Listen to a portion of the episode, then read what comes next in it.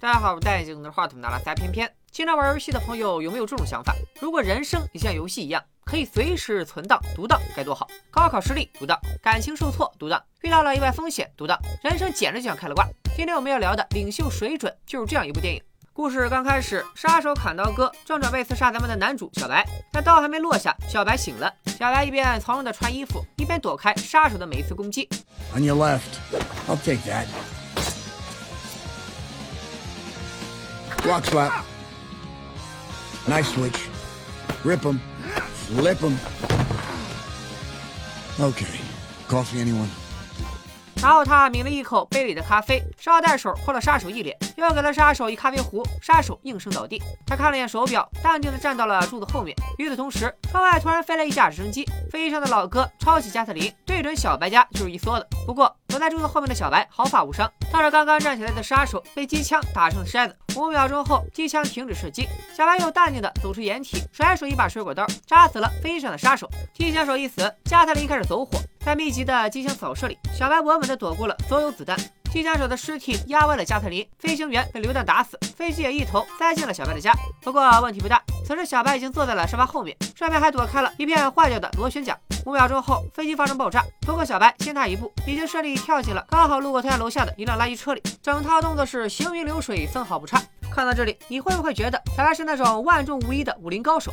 不。这已经是他第一百三十九次遇到同样的情况。此前他已经在不同场景死过足足一百三十八次，比如刚才那首帅气跳车，他就已经至少死过二十二次。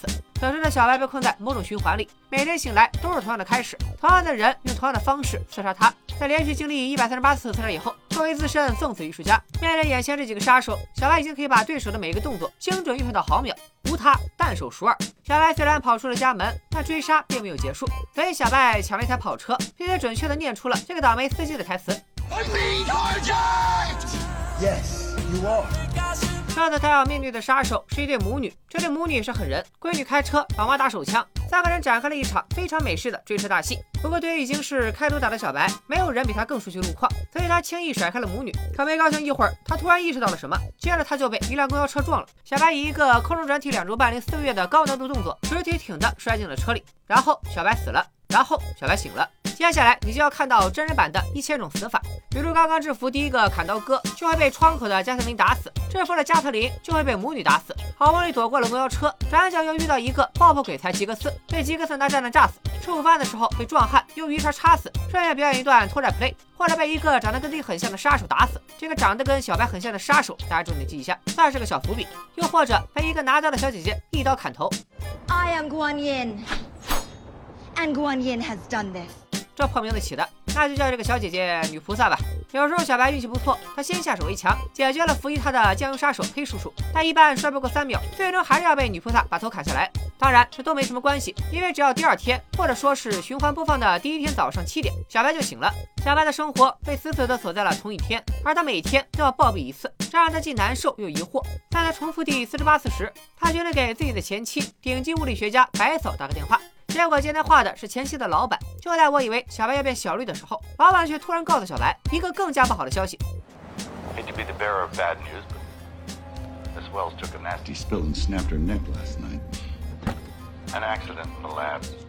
一听到白草已经死了，小白陷入了悲痛之中。大不远处的黑叔叔已经从后备箱里掏出了两把 RPG。一声爆炸之后，小白再度出局。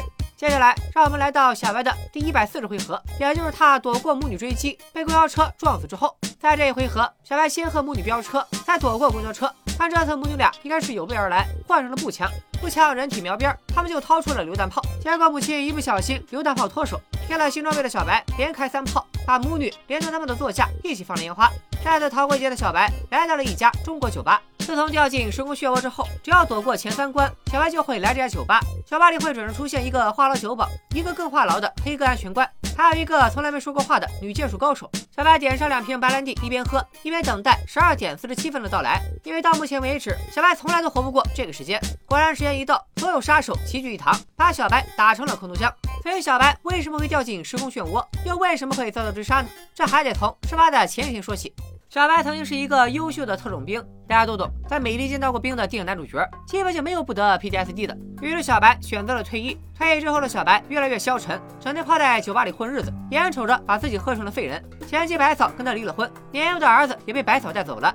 一直失业在家的小白决定去百草上班的公司应聘。小白见到了白草，看上去两个人还有一些感情，并且还一直保持联系。一段简单的嘘寒问暖过后，小白注意到了白草实验室里的大家伙，便开始询问他负责的这个科研项目的情况。What is that thing, anyway? That's five years worth of sleepless nights and round the clock research. And it means more to me than you can possibly imagine. What does it do? What's it do? Unmakes all of time and space. And destroys the planet in its entirety if improperly used. No shit. Wait, like Doomsday Destroyer? 它又是抵消时间空间，又是毁灭世界的，咱们就叫这个大家伙灭霸系统吧。估计也是触及到了自己的知识盲区，听不懂的小白又聊起了儿子。一聊到儿子，白草可不困了。那么白草的话里有没得知，小白自从退役之后，除了沉迷抽烟喝酒烫头之外，性格也越来越孤僻。简单来说，就是不会过日子。听到白草的评价，小白陷入了深深的惭愧。他已经默认了白草离开的事实，现在的他只希望儿子不要走自己的老路。两人正聊着，实验室外面突然进来一个大壮，要赶走小白。原来夫妻俩，准确的说是前夫妻俩，他俩的对话一直都在被老板监视。听到俩人聊起了灭霸系统，老板马上派大壮过来查看。小白表明身份，自己是来应聘的，但大壮依然要赶走他。白嫂支走了大壮，趁小白不注意，剪掉了小白的一撮头发，然后问小白有没有收到白嫂送给他的生日礼物，并且希望小白能重新振作起来。小白被说得一脸蒙圈，正准备要问白嫂想干嘛，这会儿得到了老板指令的大壮已经带着保安准备要强行赶人了。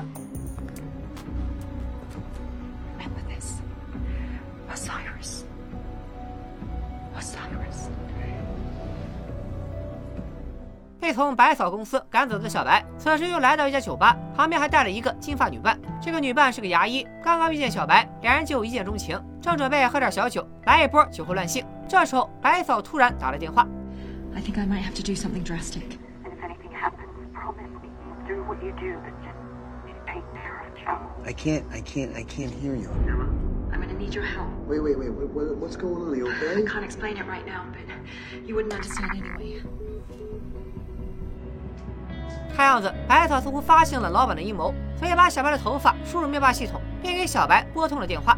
但还没有说到最关键的地方，信号就被老板掐断了。前面我们说过，老板曾经告诉小白，白嫂摔断脖子死了。但从现在的情况来看，应该就是老板派人杀掉了白嫂，追杀小白的人应该也是老板的手下。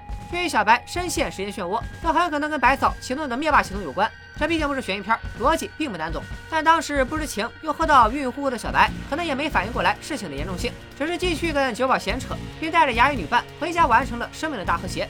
直到第二天早上七点，小白醒了，然后就一次又一次的被追杀，又一次又一次的醒来，不断的在同一天循环。此时是小白第一百四十一次醒来。前面怎么对付砍刀哥、加特林和非洲母女，我们就不展开讲了。总之，在这段时间里，小白终于找到了百草送的礼物，这是一本叫做 Is it Aunt Osiris? 的书，伊赛特和奥西里斯，还记得吗？百草就总是在重复奥西里斯这个名字。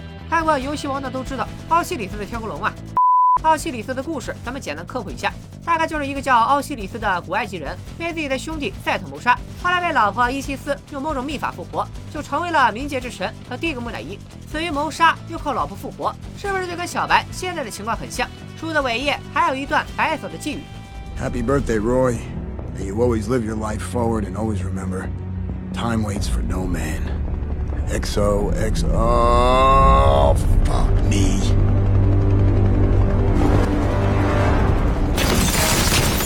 此后重复的几天，小白一边躲避追杀，一边看书，就这么连着看了三天，还是毫无头绪。在第一百四十四次醒来以后，小白借着跑车上刚刚解锁的涡轮增压，成功躲过了母女的追杀。他因为车速过快，但他不小心错过了每次都会去的中国酒吧。心灰意冷的小白来到了一家地下游戏厅，他依然无法理解百草送书的意图，但在这里，他居然看见了自己的儿子。一见到儿子，小白也顾不上躲避杀手，跟儿子聊了起来。等他带着儿子从地下走出来，出路过的屏幕上显示，现在已经是十二点五十分，也就是说，小白成功打破了自己的生存记录。一瞬间，小白的大脑开始高速运转，不管他多努力，杀手最晚也会在十二点四十七杀了他。这次多活了三分钟，里面肯定有蹊跷。这时他突然想到，今天的行程出现了一些变化。他去了地下游戏厅，而游戏厅里没有信号，所以没有看到杀手。小白终于明白了，之所以他一直在被精准追杀，就是因为身上被人安装了追踪器。想到这里，小白悟了。但与此同时，杀手们也出现在了小白的面前。我们直接快进到小白醒了的环节。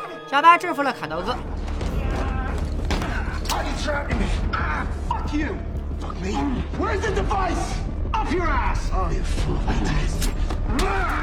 在经过一套标准流程之后，小白又一次来到了酒吧。不过他没有坐上吧台买酒，而是径自去了酒吧的厕所。他要找出藏在身上的追踪器。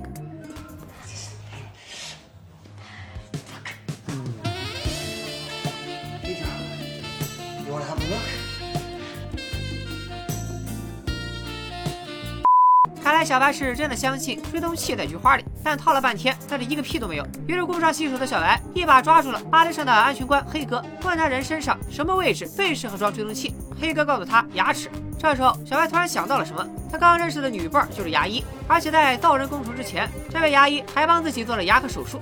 想通的小白买了一瓶白酒，又借来了一把老虎钳子，抓着黑哥就往厕所里冲，然后厕所里就传来了阵阵男人的惨叫。别多想，小白正在一颗一颗拔自己的牙，并且让黑哥辨认牙上有没有装东西。终于找到了追踪器，满嘴是血的小白举着还在闪闪发光的追踪器，还没等笑出来，长得跟小白很像的杀手就冲了进来。快进到小白醒了，本剧最惨配角二砍刀哥被日常弄死之后，小白抓住了还没跑掉的女牙医，从他嘴里得知要弄死他的人正是白色的老板。小白决定去公司找老板算账。第一次，他选择用车撞开大门，但大门很结实，所以小白醒了。第二次，他用高空飞车，但院子里全是保安，他用煤气罐炸死了所有保安，他又被保安头子大壮抓到了，所以你们懂的。还记得之前有个和小白长得很像的杀手吗？第三次，小白假扮成了他的样子，成功混进了大楼，他又被楼里的大兵哥堵住。一句还有嗨爪还没念出来，电梯里就响起了枪声，于是有了第四次。这次他先手放倒了大兵哥，却被看到监控的大壮打死。最后他又扮成大兵哥，骗过并杀死了所有保安，终于进入了公司内部。守在官邸的是女菩萨，本着七步之外枪比刀快，七步之内枪又快又准的原则，小白自信满满，然后就被女菩萨杀了一次、两次、三次。不管他换什么武器，最后都逃不过被杀的命运，死完还要被嘲讽一波。I am Guan Yin, and Guan Yin has done this. 在连死十四次之后，老板出现在了中山的小白面前。But what if we could remake our world whole and erase our mistakes? What if the ability to rewrite history was real? Adolf Hitler, Pearl Wait a Harbor, minute, wait a minute, wait a Kennedy minute. I've never lived past this point, so all this crap is new. In whose hands would you entrust a tool as powerful as the Osiris spindle? I have your answer, Captain. Mine. 这下我们就明白了，灭霸系统就是一套能够让时间回溯，进而改写历史的装备。你可以看作是赛博朋克版的后悔药。而老板创造灭霸系统，就是为了掌握改写历史的权利，进而统治整个世界。当然，此时的老板并不知道，白草已经启动了灭霸系统。再次醒来的小白明白，时代变了，腐朽的资产阶级洋枪洋炮根本打不过东方的刀枪剑戟，所以他决定在酒吧里那位中国剑术大师学习耍剑。大师以第二天就要回国为由，拒绝了小白的拜师。但是对小白来说并不是问题，因为在他的世界里根本就没有第二天。终于说服大师之后，小白踏上了耍剑之路。虽然在大师眼里只过了一天，但小白的世界已经过了无数天。凭借特种兵的底子，加上随时都能存档独当，小白的大保健业务很快就炉火纯青。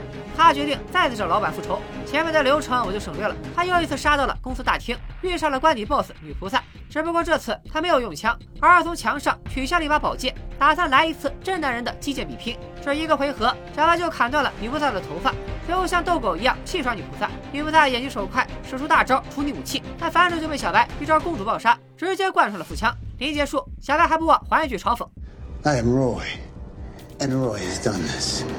干掉最强的女菩萨之后，真正的 BOSS 老板准时出现。小白轻松打败了老板。老板临死前又向小白透露了一个新信息，其实他还派了另外一队人去刺杀小白的儿子。小白怒火攻心，赶忙去救儿子。但等他找到的时候，儿子已经被人杀害。小白拼命挣脱警察的阻拦，想再看儿子一眼。但这时候一阵巨大的爆炸声传来，灭霸系统发生了过载爆炸。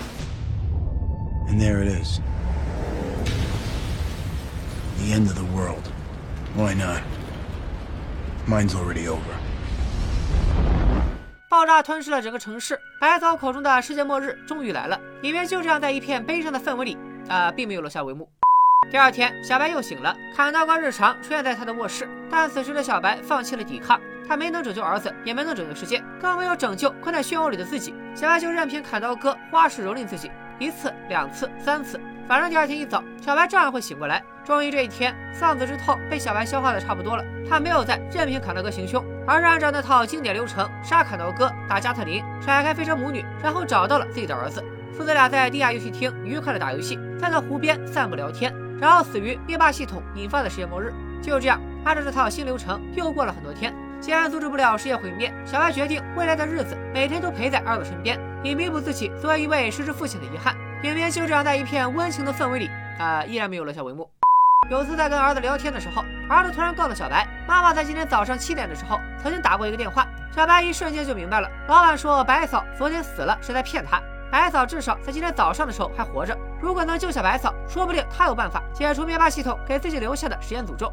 说干就干，熟能生巧的小白很快打通了所有关卡，来到了老板的实验室。但此时白嫂已经遇害。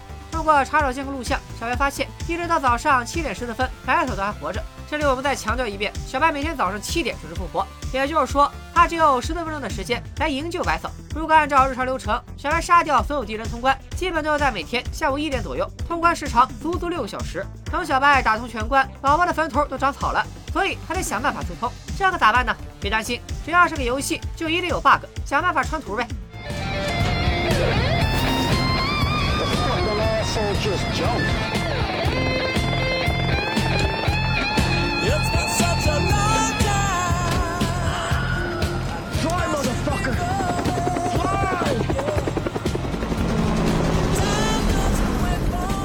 12 and a half minutes. Make this thing go faster. Move! 借助抢人的直升机，小白以最快的速度杀进公司。此时杀手们正一窝蜂的杀满大厅。不过既然是速通嘛，小白也决定露一手绝活。Because I've been waiting for this for a long fucking time. Maybe too long.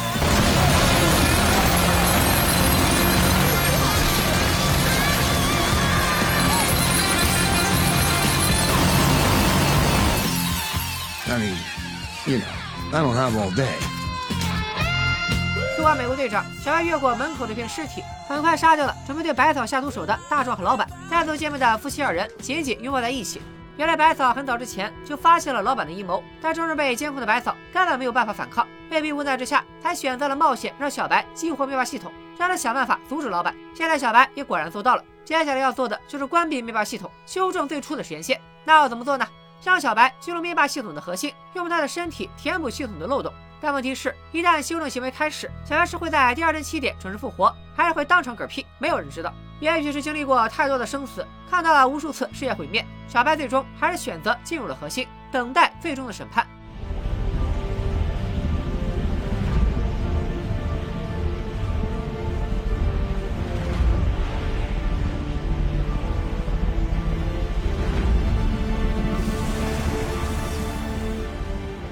在小白的眼部特写和闪光特效中，电影黑屏结束，留下了一个开放式的结局。